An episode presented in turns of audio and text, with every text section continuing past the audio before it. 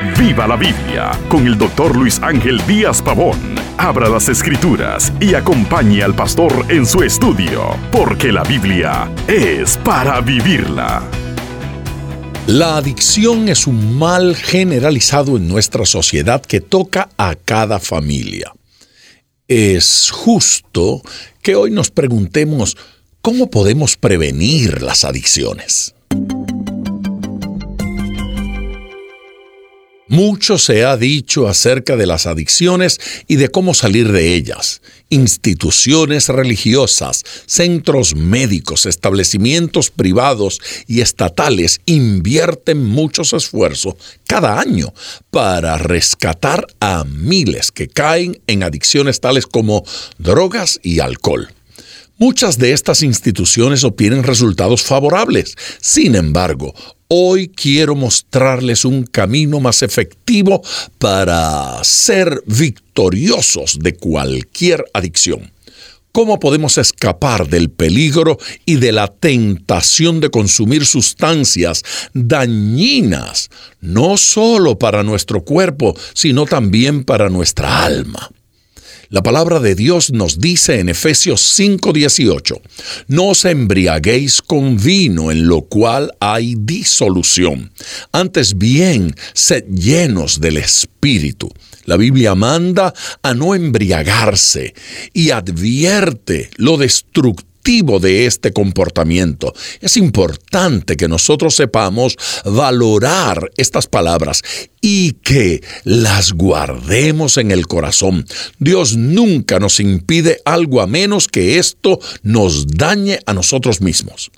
Es por esto que nos anima a ser llenos del Espíritu Santo en contraste con la embriaguez, porque ser llenos del Espíritu espíritu implica ser una persona que tiene autocontrol, que tiene dominio propio y que es plenamente consciente de sus actos.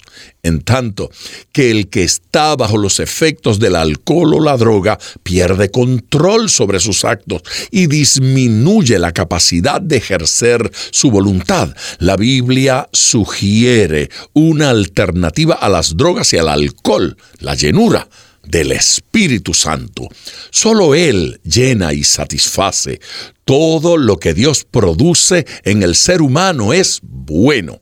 En las escrituras encontramos consejos útiles que nos ayudan a vencer. Por ejemplo, dice Proverbios 23, 20, no estés con los bebedores de vino la forma más fácil de prevenir la adicción es guardar distancia de aquellas personas que promueven esta conducta. Dice también en primera carta a los Corintios 15, 33, no erréis, las malas conversaciones corrompen las buenas costumbres así como acontece con el que tiene malas conversaciones, que es una influencia negativa, también pasa con las prácticas y hábitos.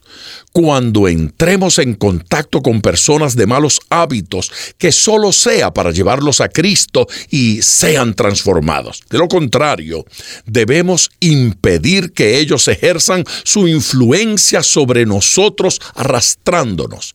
Si usted es una persona que es vulnerable en estas áreas, la influencia de personas con una vida nociva puede ser peligrosa. Por tanto, debe tomar el doble de cuidado para impedir que alguien le haga caer. Sobre todo, debe buscar el auxilio y llenura del Espíritu Santo de Dios.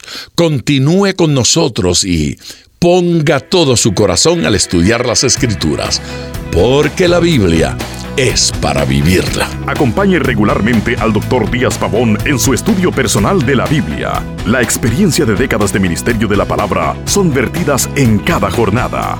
Usted puede adquirir copias de esta enseñanza visitando nuestra página web www.diazpavón.com. Esté atento, participe en nuestro próximo estudio y viva la Biblia.